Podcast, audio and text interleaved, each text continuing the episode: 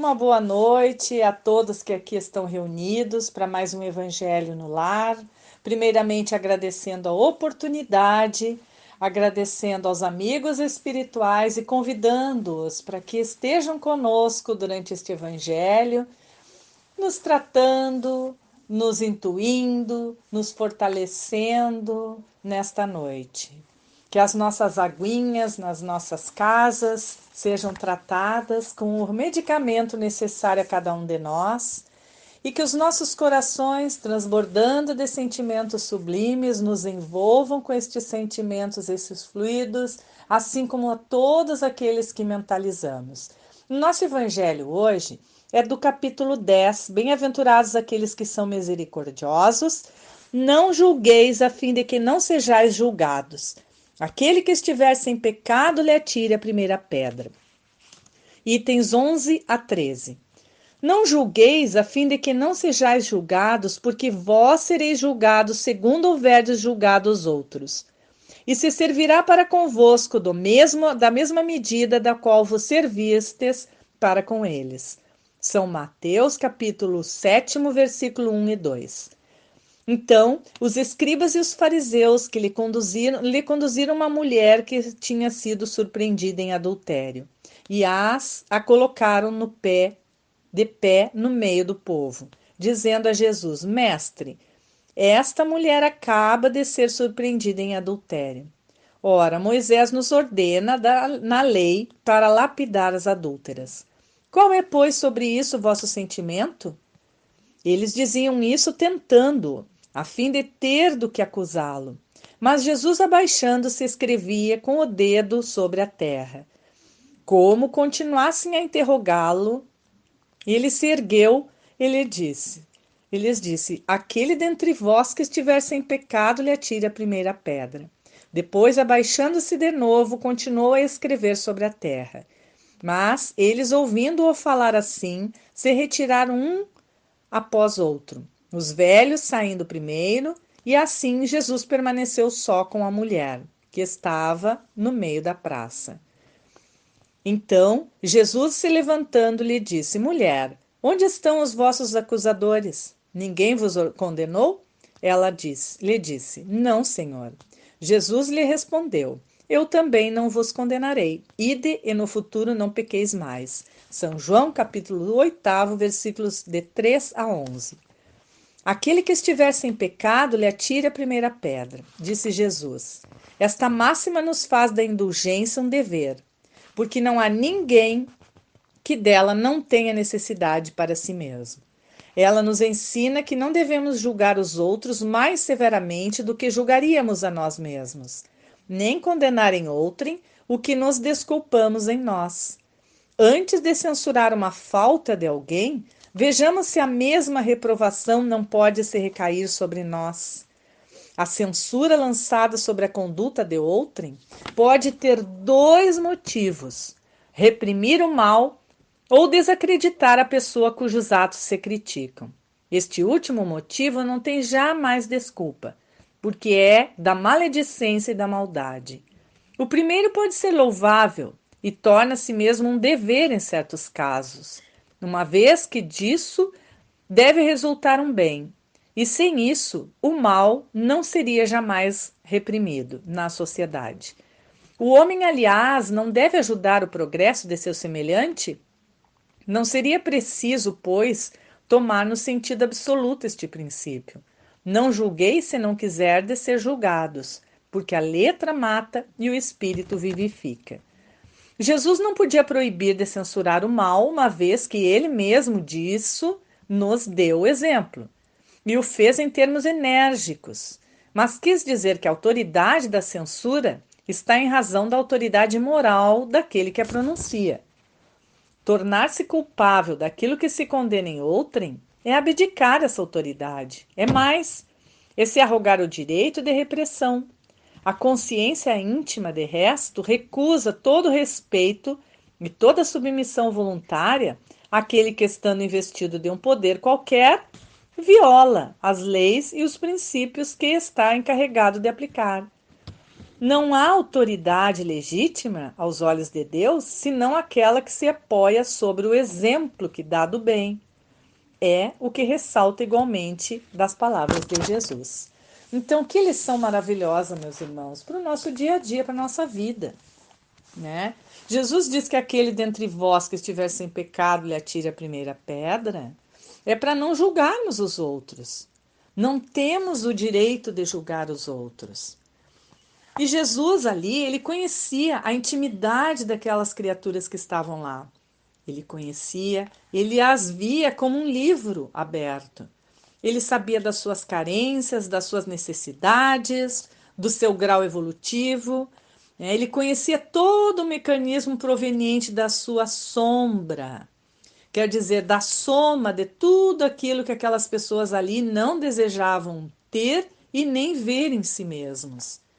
Esse termo sombra, meus irmãos, ele foi desenvolvido por Carl Jung, que era um psiquiatra e, e psicólogo suíço, para conceituar assim a soma dos lados rejeitados da realidade humana, lados que nós temos, que permanecem inconscientes porque não queremos ver, vê-los. Então, uh, a sombra né, é, é exatamente isto. É o lado que não queremos ver e que não queremos aceitar em nós. Mas Jesus sabia da sombra de cada um daqueles que estavam ali. E todos aqueles presentes ali, eles fizeram daquela mulher um bode expiatório. Para quê? Para aliviar as suas consciências de culpa, projetando sobre ela os seus sentimentos e emoções não aceitos e apedrejando-a, né, conforme as leis da época.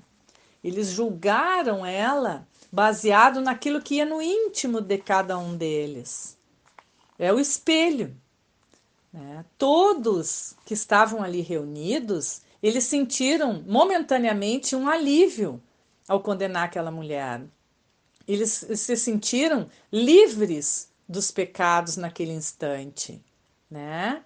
É, por quê? Porque esses pecados eles projetaram todos eles naquela mulher e uh, todos aqueles defeitos repugnantes, desprezíveis que eles carregavam, naquele momento que eles estavam condenando, que eles estavam apedrejando, eles estavam uh, se sentindo livres, libertos daquilo ali.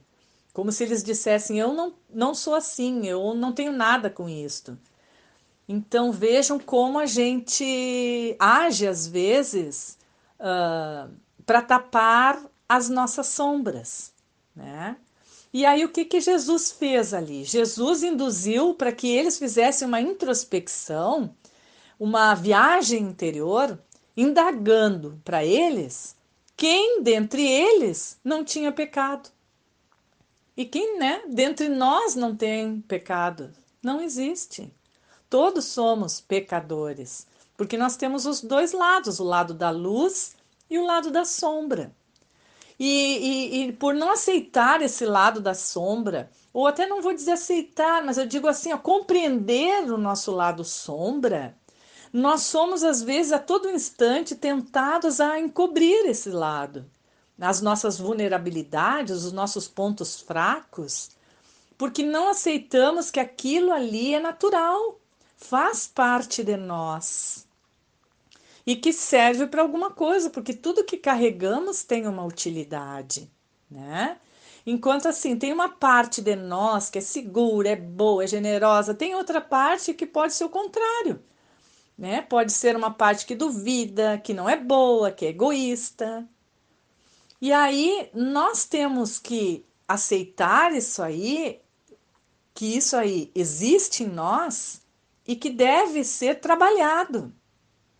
Somente dessa forma, admitindo esses nossos pecados, nossa sombra, né, nós iremos confrontarmos com os nossos sótãos fechados e promover o nosso amadurecimento espiritual. Nós guardamos nos nossos sótãos fechados tudo aquilo que não queremos ver e não queremos admitir em nós. E traumas, e, e, e fobias, e transtornos, e culpas, e medos, e tudo aquilo que não admitimos ou que não aceitamos vai ficando nesse sótão. Só que o dia que ele extrapolar, ele vai nos causar problemas.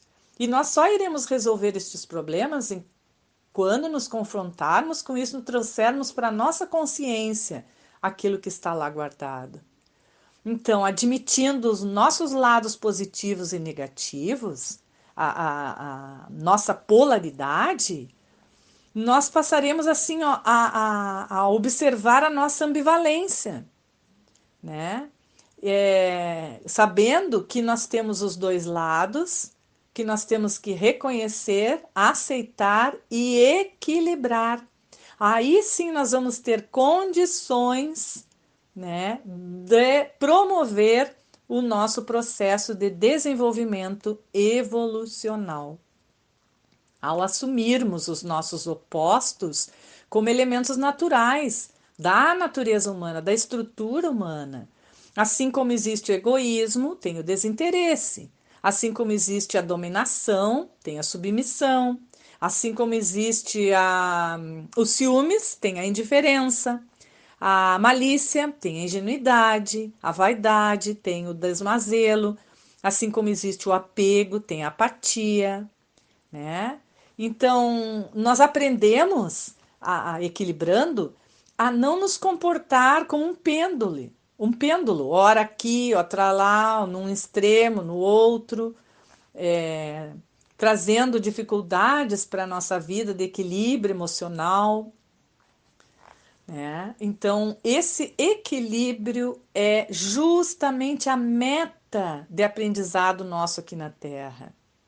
Nem avareza, nem esbanjamento, nem preguiça, nem superentusiasmo, nem tanto lá, nem tanto aqui, tudo com equilíbrio. É através desse equilíbrio que nós vamos achar esse meio termo. Né? É, as polaridades polaridades unidas formam a unidade, a totalidade. Né? A, em suma, assim, unir essas polaridades do, do, do, da luz e da sombra em nossa consciência nos torna unos, nos torna seres totais, totais em nós. Né? Nós vamos assim adquirir um bom nível de permeabilidade e conseguir assim ó, transcender os limites e interligar os nossos opostos, atingir um, um estado de, de, consciência elevada. Aí sim, uh, através dessa consciência elevada, uh, conseguindo, vai nos permitir que o nosso consciente e o nosso inconsciente se juntem numa unidade total. E aí vamos ser seres humanos plenos, plenos conosco, sem esconder nada, nada de nós. Né? A gente sabe que, por exemplo, assim, o nosso cérebro, é, os lados do nosso cérebro, eles têm funções diferentes, capacidades respectivas, né, dependendo da, da, da área onde atuam, as diferentes responsabilidades da psique humana. Então a gente sabe que o lado esquerdo, por exemplo, ele cuida da lógica, da linguagem, da leitura, da escrita, dos cálculos, do tempo, é, do pensamento, né? Ele cuida também do lado direito e que o lado esquerdo do nosso cérebro ele se prende mais às percepções da forma, da sensação do espaço, da intuição, é, do simbolismo, da atemporalidade, da música, do olfato e do lado esquerdo do nosso corpo. Então, tem funções diferentes e nós precisamos usar a totalidade cerebral. É ter uma visão real da vida que nos cerca. Não só usar um lado, apenas a metade do nosso cérebro. Aí não teremos essa conexão conosco, não seremos unos. Então, e, e, Jesus já nos dizia isso. Jesus afirmou que eu e meu Pai somos um. O que, que ele quis dizer com isto? Que ele era pleno, pois ele enxergava tudo no universo como um todo, através da sua consciência iluminada e integralizada. Nós temos que integralizar, integrar o nosso ser não só para um lado, para o outro, tapar ou viver de aparências ou tapando as nossas mazelas. Jesus não agia dividindo em partes opostas. Ele não pensava e não sentia como homem, como uma mulher ou como um. É, né? Mas ele, ele como um espírito imortal. Ele não visualizava o interior e o exterior. Ele antes ele observava o universo e nós por inteiro, dentro e fora. Ele argumentando que o reino de Deus e as muitas moradas da casa do Pai estavam tanto no exterior quanto e ao mesmo tempo no interior. Né? Então não há, por exemplo, nesse sentido, nada para corrigir em nós, para consertar em nós. Nós temos sim que melhorar a nossa própria forma de ver as coisas aprendendo a conhecer amplamente essas interligações dos opostos para atingir o equilíbrio perfeito. Então, o que é pecado? Né? Pecado, em síntese, são as extremidades da nossa polaridade existencial. Né? Daí decorre a afirmação de Jesus né, aos homens que somente olhavam um dos lados do fato naquele julgamento e que ao mesmo tempo escondiam sentimentos e emoções que eles gostariam que não existissem. Então, a ferramenta vital para interligar esses opostos chama-se amor. Porque amar é buscar essa unificação das pessoas, das coisas. Ele quer, Jesus, fundir, juntar, unir e não dividir. O amor, nesse sentido, ele tem que ser absolutamente incondicional. Porque enquanto ele for seletivo, preferencial, ele não é amor real. E quem ama realmente, né, é, constitui um nós, isto é, ele une, sem anular o próprio eu. É como o sol. O sol, ele expande os seus raios para todo mundo. Ele não distribui a sua luz segundo o merecimento de cada um. E assim também é o amor de Jesus por nós. Ele não diferencia bons e maus, ele não diferencia certos de errados, de poderosos do simples, ele não separa, ele não divide, ele simplesmente ama a todos pelo próprio prazer de amar sem julgamento, sem condenações. E é isso que a gente tem que fazer com o nosso próximo. Não olhar, porque quando a gente olha para alguém, é como um espelho que eu falei mais à frente, nós vemos na, as faltas dos outros, aquelas que nós temos em nós. Então, nós temos que corrigir essas faltas em nós, aperfeiçoar e mudar e saber que elas existem, que elas estão ali. Nós temos que ter ciência também que o nosso lado sombra ele existe por algum motivo, não é à toa. E nós temos que saber usar. Às vezes nós precisamos usar o nosso lado sombra para julgar, por exemplo, as atitudes de um filho que temos a responsabilidade de conduzi-lo no bom caminho, né? Para que possamos conduzi-lo neste bom caminho. Às vezes temos que ser mais severos, mais duros, fazer julgamentos, né? não ter tanta paciência nesse sentido de buscar o aperfeiçoamento nosso, né? Também temos que usar a nossa sombra para conosco mesmo. É, é, usando, às vezes, a, a, nossa falta de paciência conosco. Não, chega, daqui para frente eu vou fazer diferente. Então não tem mais paciência, não tem mais tolerância, não tem. Vamos usar agora da intolerância, da impaciência e vamos agir. Vamos por bom caminho. E é isso aí que a gente tem que equilibrar. Saber que existe, mas jamais para condenar os outros.